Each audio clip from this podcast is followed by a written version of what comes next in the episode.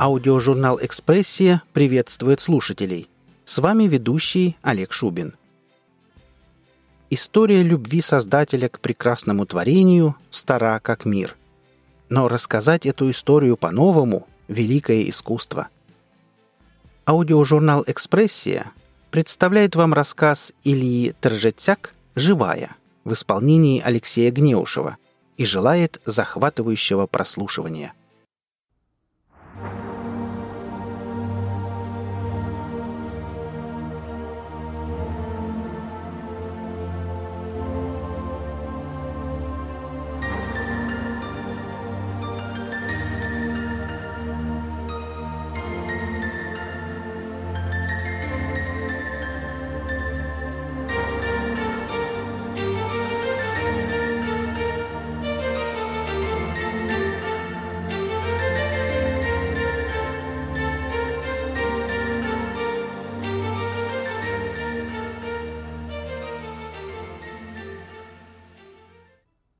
To Nikki.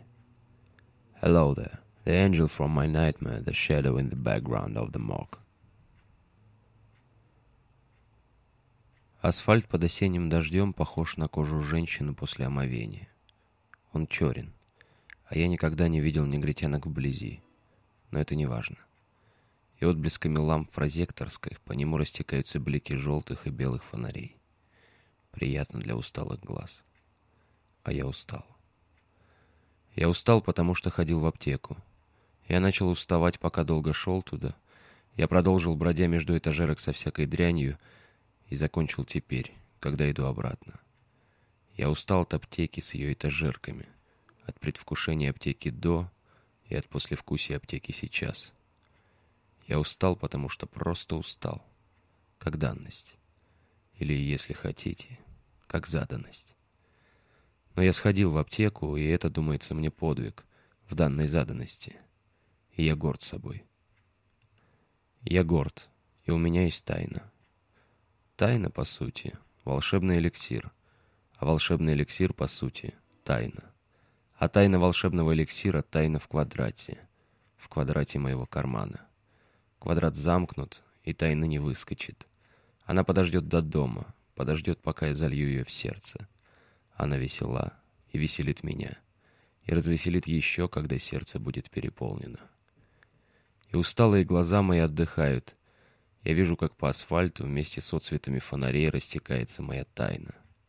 И усталое мое сердце наполняется весельем, ибо я чувствую, что осенний асфальт под моими ногами живой и упругий, как кожа женщины после омовения. Я гример в похоронном бюро. Ничего смешного. Я делаю из мертвых подобие живых. Никогда не понимал, зачем это нужно. Ведь такое подобие придется закапывать или сжигать. И жаль, когда оно здорово изображено. Когда изображающий — мастер. Я мастер. И мне жаль. И я не понимаю. А Гарри понимает. Но директор обязан все понимать. «У меня медицинское образование», — рассказывал мне Гарри неделю назад — когда я пришел устраиваться на работу и сидел в этой самой приемной, в которой сижу сейчас. Но нейрохирургом мне так и не удалось поработать. После окончания университета я скитался без определенного занятия и денег целый год, пока каким-то чудом не устроился патологоанатомом в городской морг. Работа очень скоро начала угнетать меня, ведь я был еще молод и жаждал настоящей научной деятельности. А Клавдия Петровна ни черта не понимает но уже лет сорок уборщицы при Гариных конторах. Она сидит напротив меня, выглядя так нелепо в рамке старинного кресла с высокой спинкой и резными подлокотниками. Хлюпает разбитым носом, хлещет водку и причитает. «Лев Ильич, вы уж простите, нечего мне было лезть, но ведь нельзя. Сами знаете, что нельзя, и Григорию Александровичу неприятности будут, и вас засудят, и меня отсюда попрут». Ей, само собой, наплевать и на Гарри, и на Льва Ильича, но по причине бесконечного природного подхалимства о себе она упоминает в последнюю очередь. «Нельзя, верно говорю. Ну и понимаю вас, пожила, повидала. Девочка замечательная. Личка-то у нее ангельская, а грудочки-то какие упругие. И жопочка». Повторяю, ни черта вы не понимаете, Клавдия Петровна. Мамаша твердила, ты неудачник, быть тебе похоронным гримером. Спустя много лет я гримировал ее по настоянию тетки. Мой учитель по рисованию толдычил то же самое. Я гримировал и его. А когда их закапывали, мне было так страшно, будто закапывают самого меня. С тех пор я зарекся ходить туда, где закапывают мои драгоценные подобия. Мамаша твердила, ты неудачник. И права была. Я хотел стать художником, но стал похоронным гримером. А учитель по рисованию злился и кричал, что ты закапываешь талант в землю, не хочешь учиться технологии. Он был невежа, земля ему пухом. Он не ведал, что с технологией еще хоть как-то. Он не знал, что мои рисунки мертвы. Он не чувствовал, что я не люблю. Ведь не любя, не нарисуешь ни маму, ни березку, ни дерьмо. Не создашь жизнь, ибо жизнь не создашь с помощью лишь технологии. Но можно создать подобие. Поэтому я стал мастером по созданию подобий. И я неудачник, ведь мои произведения закапывают в землю. Вот Гарри тот настоящий артист. Наша приемная, его сцена. Такая респектабельная, обставленная под гостиную XIX века, со всеми подобающими люстрами, коврами и цветочными горшками. С буфетом, где содержатся эликсиры для безутешных клиентов. И, конечно, с этим замечательным антикварным креслом, сидя в котором Гарри выглядит и, наверное, чувствует себя то ли бароном де Шарлю, то ли кардиналом Борджиа. «Да, я был молод и безрассуден», — говорил Гарри, постукивая по разделявшему нас столу пальцами правой руки и демонстрируя мне диковинный перстень, вцепившийся в его длинный суховатый мизинец. «И не боялся экспериментировать». При этом глазами он читал, проверяя наш договор, и ручкой, ловко ухваченной в левую руку, ставил какие-то пометки в бланке. А меня до того измучила изжога, что я даже не мог как следует удивиться его способности разговаривать и читать одновременно. Но в администрации засели настоящие ханжи. Они узнали о том, чем я занимаюсь, и почему-то чрезвычайно удивились. Они определили мои действия как самоуправство и даже как издевательство над трупами. В результате я лишился работы и докторского звания. Но Гарри — настоящий артист. Гарри находит выход из любого тупика. Будь он проклят. Клавдия долокала бутылку и устремляется к буфету за новой. Ее нос налился бордовым, как переспелое яблоко, что создает приятный контраст с землистого цвета рябым лицом. Она не прекращает своих жалостных причитаний. В этих свиньях мерзее свинства только сентиментальность, и страшнее жестокости только сочувствие. Я уже раскаялся, что простил ее, что сел с ней выпить. Впрочем, она скоро вырубится. Черт с ней. Мне уже нет дела до свиней и их свойств. Ева. Все, что рождалось и рождается порочно. Это проклятие первородного греха. Уже в улыбке младенца мерещится мне ухмылка серийного убийцы, а в торжествующих воплях самого сильного во дворе мальчишки истерический крик фюрера с трибуны. Но ты, ты не чувствовала следов этого проклятия и сама была свободна от его власти. Ева find and never forget. «Труп обычно так же похож на живого человека, как икона на Бога», — вещал Гарри. «Но у моих покойников лица становились ну абсолютно как у живых, только спящих людей. Меня не очень интересовал этот побочный эффект экспериментов, и только лишившись работы, я понял, какой великолепный бизнес могу основать. Ведь скорбящие так хотят видеть в гробу не бледную тряпичную куклу, а своего близкого человека. Ох, как я неловко выразился. Простите за неумышленный цинизм. Вы хотели сказать, скорбящие хотят последний раз увидеть своего дорогого усопшего во всей силе его красоты? Прервал я Гарри, чтобы изобразить увлеченность разговором. Да, ведь многие испытывают чувство глубокой вины перед покойником. Вины, которую уже нельзя никак искупить. Но если усопший выглядит как живой, можно попытаться попросить прощения — или испытать чувство предельного горя, которое, несомненно, перейдет в катарсис.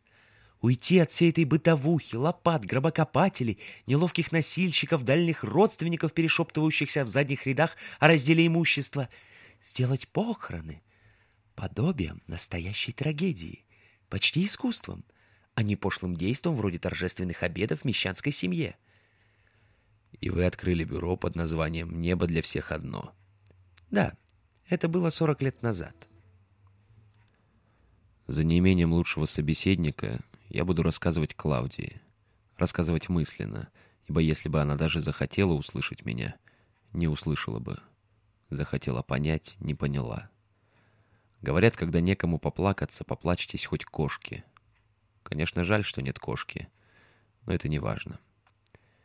Итак, Клавдия Петровна, дальше Гарри сказал следующее. За эти годы я до предела усовершенствовал и упростил процедуру стимуляции жизненных сил тела, которая служит нашим целям. Вам надо будет лишь научиться делать специальный укол и посредством особого приспособления вводить в мозг покойника электронный жучок.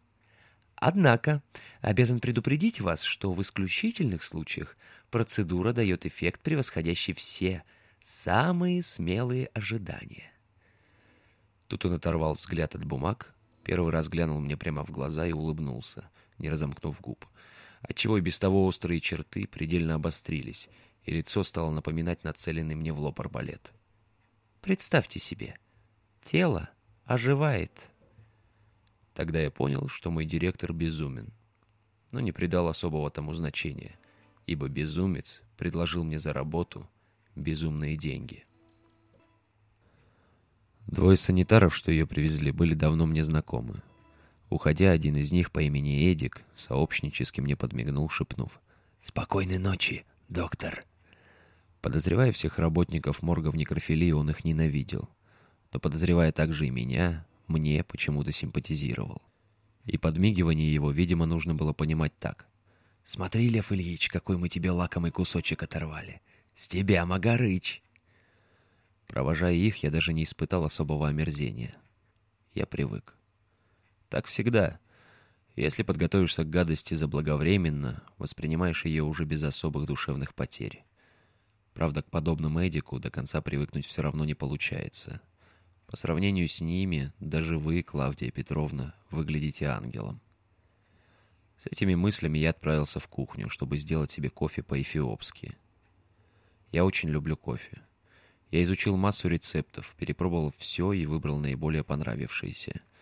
Я научился варить кофе по-турецки, по-арабски, по-английски и даже американский эспрессо. Люблю я, пожалуй, больше всего именно эспрессо, но сейчас я все же решил приготовить себе кофе по-эфиопски, поскольку этот напиток обладает недюжиной тонизирующей силой, а я очень нуждался в сильном тонизирующем средстве. Однако только я разложил в нужном порядке все ингредиенты и столовые приборы, вы, Клавдия Петровна, ввалились в кухню, чуть не опрокинув стол, и начали умолять меня немедленно пойти с вами в наше рабочее помещение. При этом вы энергично тянули меня за рукав, и я решил, что вы натворили каких-то дел. Оттолкнув вас, я бросился спасать бюро от пока неведомой мне, но страшной катастрофы. Достигнув белой комнаты, я с минуту оглядывался, а потом обернулся к вам с негодующим вопросом. Все лампы горели, холодильники работали исправно, инструменты покоились на положенных местах, а девушка лежала на столе. Ровным счетом ничего необычного. «Что такое?» Вы ответили полушепотом, как будто находясь в церкви. «Смотрите, Лев Ильич, какая славная!» Я посмотрел. Тонкие черты лица, высокий холодный лоб, светлые волнистые волосы, коротко остриженные. Один непослушный локон завивается как-то неправильно, по-мальчишески. Красивая, но немного болезненная. Бог мой, о чем это я? Не может же она выглядеть здоровой. Действительно, какая-то очень славная. «Это все?» — спросил я. А вы с тем же тихим благоговением проговорили. «Такая красавица и умерла. Неправильно это». Я ответил. «Согласен, это неправильно. Но я, к сожалению, не могу ее оживить». Помолчал и добавил. «Обмывайте ее поосторожнее». Приступая к работе, я вдруг вспомнил, с каким выражением лица Гарри сказал мне про оживление тел, что заставило меня нервно вздрогнуть. Как так получилось, что он сошел с ума? Следствие сорокалетней работы с трупами? Действительно можно свихнуться, если девушка выглядит так же, как эта, а вам нужно вынуть из нее, ну, скажем, сердце, или мозг, или матку. А как же я? Что со мной станется, поработая я здесь еще лет тридцать? Наверное, тоже свихнусь. Буду рассказывать внукам, как мы с Гарри трупы оживляли. Хотя что это я? Каким к черту внукам? Не будет никаких внуков, так как не будет детей. Ни одна женщина на меня не смотрит и не посмотрит. Девушка. Как же она похожа на тех, что я созерцал в альбоме Боттичелли. Тогда мне было 13 лет. Я не мог себе купить порно-журнал и довольствовался репродукциями с картин мастеров Ренессанса. Вернее, не то чтобы похожа. Слишком она современна и слишком красива. Женщины Боттичелли мне никогда красивыми не виделись. Но какая-то особая тонкость, которую я вначале принял за болезненность, и особое свойство материи, из которой было сотворено ее лицо, роднили ее с теми, кого изображали на своих полотнах старые мастера, и не помышлявшие о том, что спустя пять веков я буду безо всякого благоговения пялиться на их Мадонны Венер. Благоговение я стал испытывать гораздо позднее. Эта девушка не нуждалась в наших хитрых процедурах.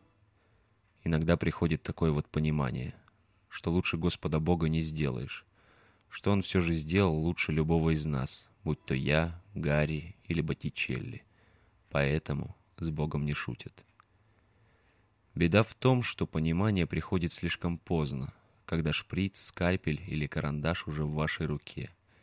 И если вы не можете сделать больше ни движения, все, что вам остается, проклинать всемогущего Бога, с которым не шутят. Накрытая простыней, она напоминала пышный пирог под салфеткой. От этой ассоциации мне стало не по себе. Вспомнился Эдик, причем сознание услужливо преобразило его в некоего циклопа с одним мерзко подмигивающим глазом. С трудом двинувшись с места, я достал из специального ящика беретту. Гарри, шутя, называл так приспособление для введения жучка в мозг. «Это все равно, что загрузить компьютер с дискетты», — инструктировал он меня. Задвинул ящик я слишком резко, и он влетел на положенное место с грохотом, хлестко отразившись от стен комнаты. Черт, только бы не разбудить. — подумалось мне, и я неожиданно понял, что до безумия осталась всего лишь какая-то пара шагов, а именно пара шагов, отделявшая меня от стола, где лежала девушка. Тихо я подкрался к ней. Потом, стараясь не смотреть в лицо, повернул ее голову чуть на бок, приставил беретту к основанию черепа и нажал на курок. Беретта коротко прожужжала и дрогнула в руке. Потом раздался сухой щелчок, потом вновь жужжание, и все. Дискета была внутри. Как можно бесшумнее переводя дух, я направился за шприцем. Теперь полагалось сделать укол и немного подождать. Если все пойдет нормально, я могу отправляться домой. Гримом полагается заниматься в ночь накануне похорон. «Напьюсь до зеленых чертей сегодня», — подумал я, заправил шприц и вновь очутился около девушки. Какие-то процессы, видимо, уже начались в ее организме. А может, неспокойное воображение мое разыгралось. Однако я заметил, что щеки едва порозовели, а губы немного приоткрылись, отчего она казалась еще более красивой. Теперь следовало стянуть простыню, но при каждой попытке сделать это перед глазами возникала рожа скабриозно подмигивающего Эдика. «Смотри, Лев Ильич, какой мы тебе лакомый кусочек оторвали. Угощайся, Лев Ильич». «Нет уж, спасибо. Идите нахрен». С меня вполне хватит и подросткового стыда перед Боттичелли. Осторожно, чтобы не коснуться ее груди, я нащупал, так и не отдернув простыни, четвертое ребро и ввел иглу. При этом боковым зрением я уловил некое движение на лице девушки, отчего чуть не выронил шприц из рук. Похоже, это была легкая гримаса боли. Кое-как доделав инъекцию, я в ужасе уставился на Эдика в подарочек, ожидая новых сюрпризов. К тому времени я почти уже поверил во все, даже в самые дикие бредни Гарри. Но девушка, слава богу, больше не гримасничала. Я отошел, выкинул шприц, сдернул резиновые перчатки, закрыл ящик с беретами на ключ и направился к двери. Только в дверях я оглянулся. Она уже сидела, свесив ноги со стола, одной рукой упершись в него, а другой поддерживая простыню на уровне груди. «До свидания, Лев Ильич», — сказал кто-то внутри и вышел за дверь моего сознания. «Здравствуйте, Лев Ильич», — сказала девушка, приглядываясь к бейджику у меня на халате. Глаза у нее были светло-зеленые. Почему-то я так и не упал в обморок. Что там еще говорил Гарри? Не пугайтесь. Срок жизни трупа не превышает обычно 30 минут. Правда, по прошествии, примерно половины этой, с позволения сказать, жизни, их обычно зверски тошнит. Они как будто начинают что-то понимать, печалиться, рыдать и вообще вести себя неприлично. Ах, почему люди не могут достойно умереть? Значит, воскресив девушку, я взвалил на себя непосильную ответственность. Ни в коем случае не допустить, чтобы она узнала, где находится. Спровадить ее на тот свет обратно, без истерик, без членовредительства, тихо и спокойно. Чтобы, не дай бог, не испортила себе лицо или тело. Чтобы никто не узнал, чем мы тут занимаемся. Пока я размышлял, девушка, поеживаясь, оглядывалась по сторонам. Потом подняла на меня глаза и спросила — а где это я? Э, вы находитесь в частной клинике профессора Ше. У нас самая оперативная помощь в городе. Я врал почти уверенно, удивляясь, как мало дрожит голос. Ваша мать заключила контракт с нами, на случай, если с ней, вами или вашим братом случится что-то непредвиденное. Вас зовут Ева, не так ли? Да, я Ева. Так, а Клавдию все же надо предупредить. Ева, вы пока полежите, я отлучусь на минутку. — сказал я, открывая дверь. Девушка кивнула и послушно прилегла на жесткое ложе.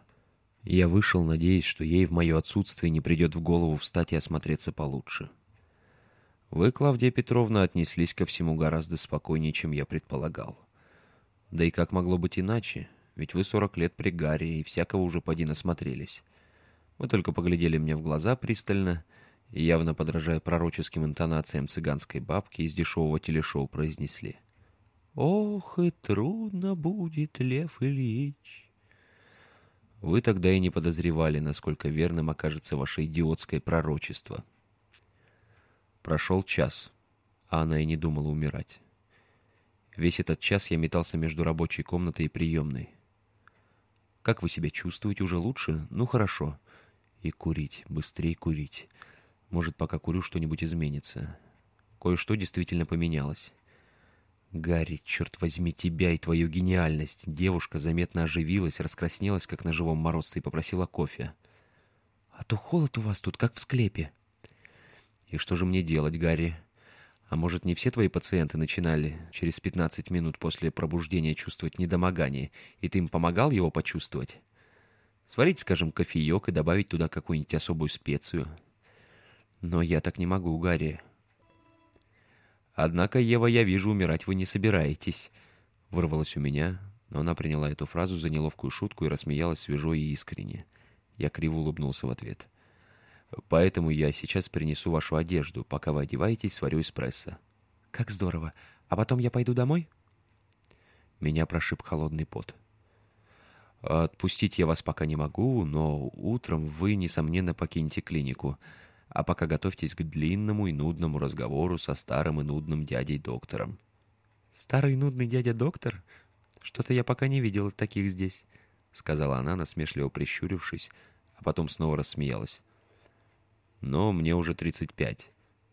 «А если поменять уже на еще, правда все выглядит гораздо менее фатально?» Теперь мы смеялись вместе. Вскоре мы сидели в приемной друг напротив друга и молча пили кофе.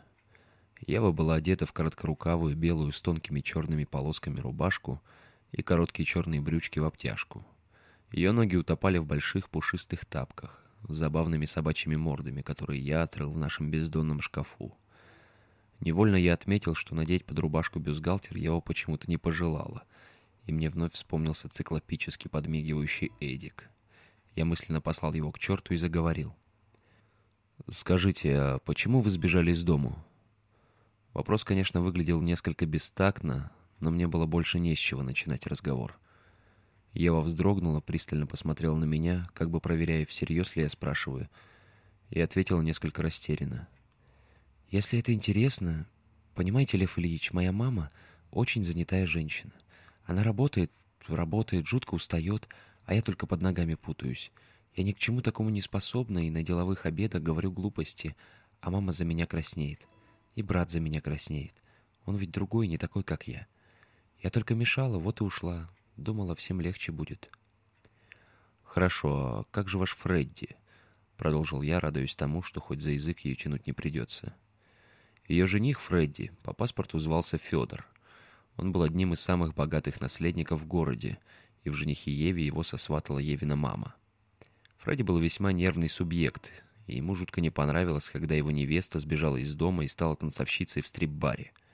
Он пришел в этот бар и стал уговаривать девушку вернуться и не дурить. Ева отказалась. Тогда он достал пистолет и выстрелил. Не в нее, в воздух, желая напугать. У Евы случился шок, ставший причиной остановки сердца. Эту историю рассказал мне Саша, напарник Эдика. Сейчас Фредди и его папа объяснялись с милицией. «Фредди? Я думала, мы просто дружим», — произнесла Ева печально. «Мне было всегда его жалко. Он такой нервный, постоянно чем-то угнетен. А тут он пришел, очень ругался и пистолет достал. Я так испугалась за него, как бы он себе чего не отстрелил». Господи, она же совсем дурочка. До такой степени, что хочется сквозь землю провалиться. «А почему вы пошли работать в стриптиз? Вам нравится обнажаться?» Свой голос я слышал уже как будто из-под земли, и от стыда за собственную бестактность начал, видимо, наливаться бордовым. Лицо мое пылало, как адский костер.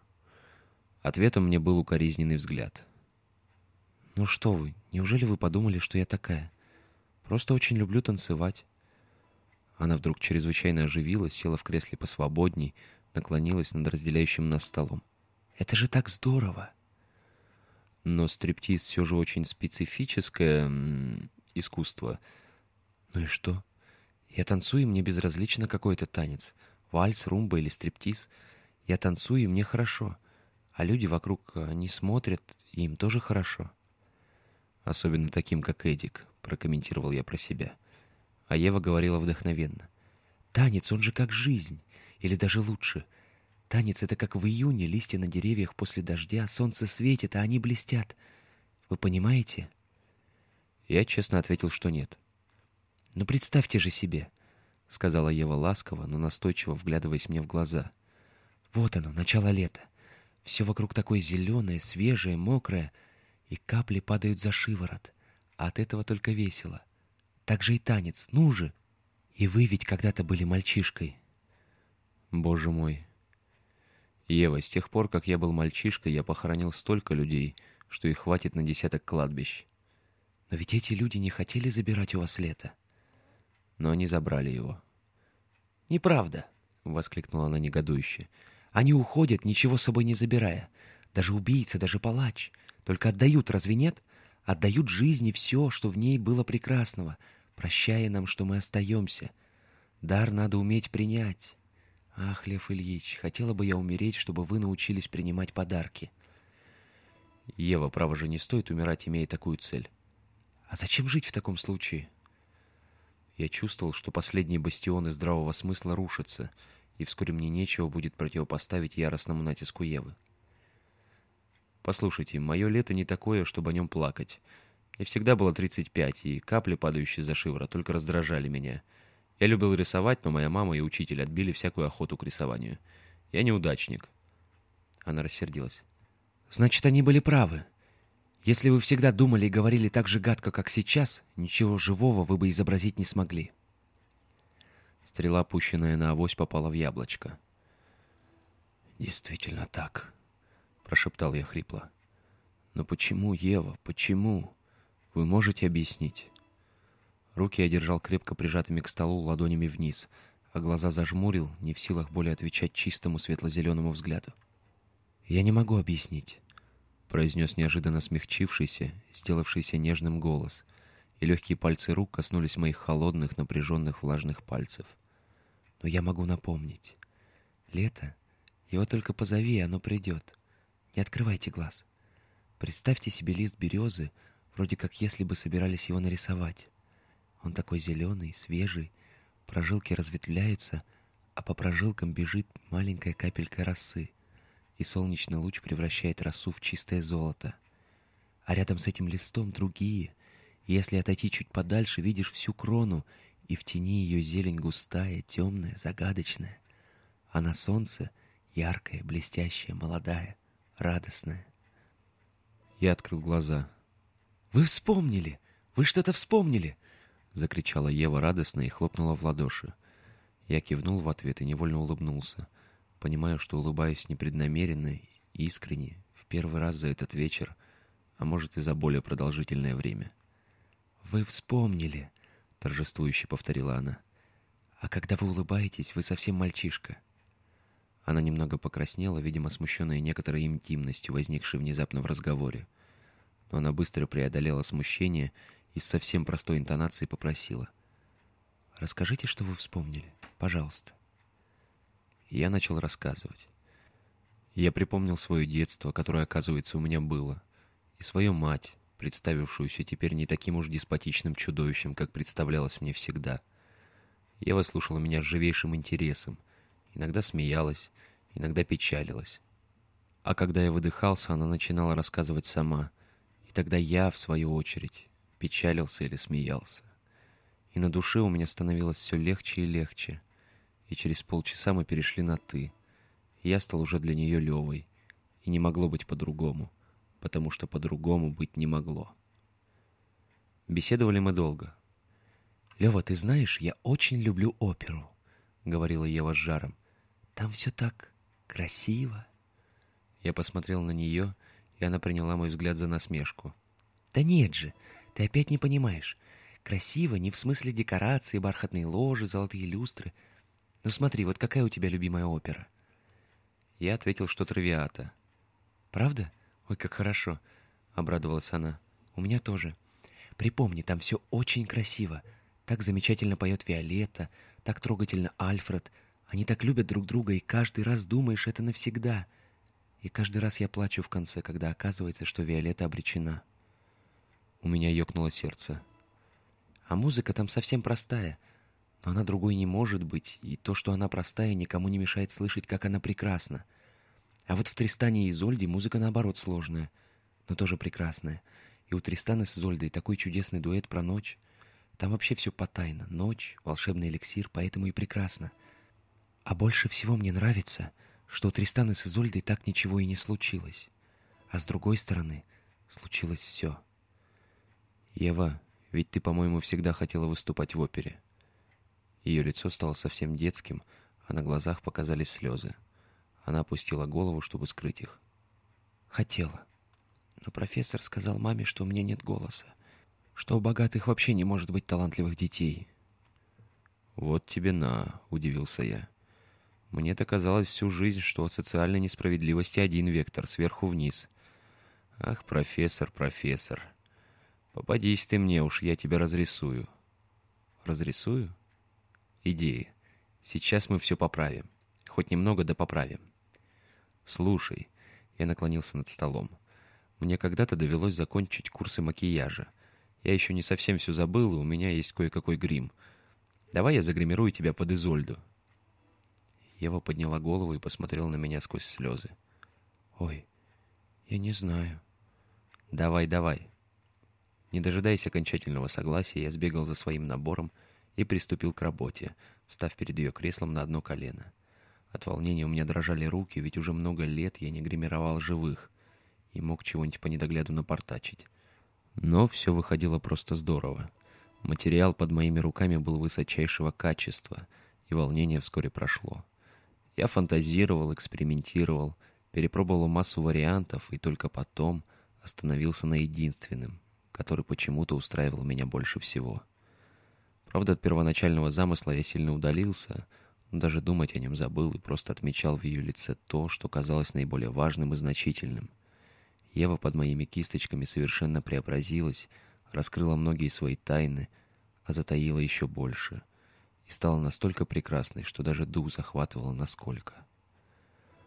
«Готово», — сказал я, критически осмотрел свою работу, приподнялся с колен и начал складывать инструменты в ящик. Можешь полюбоваться, вон там зеркало». Она подошла к зеркалу и рассмеялась. «Но это же совсем не Изольда. Скорее, какая-то немецкая киноактриса из черно-белого кино». Потом вдруг посерьезнела и долго молча всматривалась в отражение. «Нет, нет, не какая-то киноактриса. Это я. А я никогда не думала, что могу быть такой красивой и загадочной. Лева, ты мастер. Нет, Ты настоящий художник. «Почем ты знаешь?» — сказал я, пытаясь попасть в шутливый тон, чтобы скрыть, насколько я смущен ее комплиментом. «Может, ты и есть современная Изольда?» «А ты современный Тристан», — подсказал циклопический Эдик, но я снова послал его к черту. «А может, — подхватила Ева, — пусть я буду принцесса, а ты мой придворный живописец, и сейчас в качестве подарка мастеру принцесса для него станцует». У меня потемнело в глазах. «Ты что, собираешься танцевать стриптиз?» «Ну да». Она уже рылась в шкафчике с дисками. «Что-то музыка все какая-то похоронная. А, вот, нашла. Ну, конечно, жестковато, Radiohead. Ты не против? Не знаешь, что такое? Сейчас узнаешь. Нисколько не хуже Верди». «Ева, а может, не надо?» — выдавил я из себя. «Почему? Неужели тебе не хочется посмотреть?» Лукаво улыбнулась она в ответ. «Я ненавижу себя. Впрочем, у меня еще будет время упиться самоуничижением. Черт с ним, со мною. Черт с ним совсем!» «Больше всего в жизни мне хочется увидеть, как ты танцуешь», — выдохнул я, понимая, что пропал. Она долго возилась перед магнитофоном, объясняя это тем, что в нем очень неудобная функция программирования, а ей бы хотелось, чтобы прозвучала только одна песня. Одновременно она рассказывала о том, как ей нравится Radiohead, какой душка Томми Йорк, какие у него грустные глаза и как он трогательно поет. Танцевать я под такую музыку, правда, никогда не пробовала, но должно получиться неплохо. Сразу предупреждаю, только топлес. Терпеть не могу обнажаться целиком. Вот, музыка готова. Теперь отвернись, мне надо что-нибудь сделать с одеждой. Когда заиграет, можешь поворачиваться. Через минуту или даже меньше зазвучали первые аккорды, и я стал смотреть. Ева, как я и предполагал, сняла брюки и осталась только в рубашке и трусиках. Мне стало немного скучно. Я думал, она сделает с одеждой что-нибудь более экстравагантное. Но как только она начала танцевать, всякая скука развеялась. Такого я увидеть никак не ожидал. И сидел, будто пораженный столбняком, во все глаза наблюдая, как она двигается, боясь упустить хоть малейшее движение. Танец. Первый раз в жизни я пожалел, что ни черта не понимаю в этом искусстве. Единственное, что я точно мог сказать, от, собственно, стриптиза в нем осталось мало. Кажется, Ева пыталась совместить в нем несовместимое, представить мне все известные ей стили, заставить меня полюбить танец, как любит его она. Мне мерещились какие-то намеки на R&B, брейк, латину, даже на какие-то мазурки и вальсы, но хватило ума сообразить, что ничего этого нет здесь, и ни одно из Евиных движений не вписывается в определенный стиль. Она придумала их сама. Вернее, симпровизировала, а импровизация была гармоничным целым, рождаясь и становясь сущностью танца, которую я не мог ухватить и понять, но которую, кажется, мог увидеть. И еще кое-что, даже более поразительное. Евин танец был лишен всякой чувственности, свойственной стриптизу. «Как сама жизнь, или даже лучше», — вспомнил я. И действительно, все, что есть в жизни, страдания, радость, боль, счастье, лето и зима, небо и земля бурлило в ее движениях. Все это постигалось через движение. Танец властно требовал обнаженного тела, материи, живого нерва, жертвы, как признание в любви. И Ева приносила жертву, отдавая ему всю себя, отдавая себя мне — она дарила мне себя как прекрасную, хрупкую и сложную вещь, как будто я был Господом Богом и знал наверняка, что делать. Но я не был Господом Богом.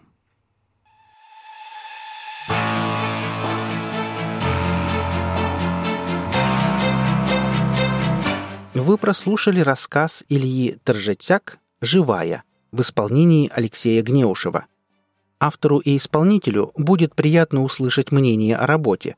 Оставляйте пожелания в комментариях к этому выпуску. Наша команда очень благодарна всем за оказанное внимание. Аудиожурнал «Экспрессия» желает вам прекрасного настроения. Будьте вместе с нами и до встречи в следующем выпуске.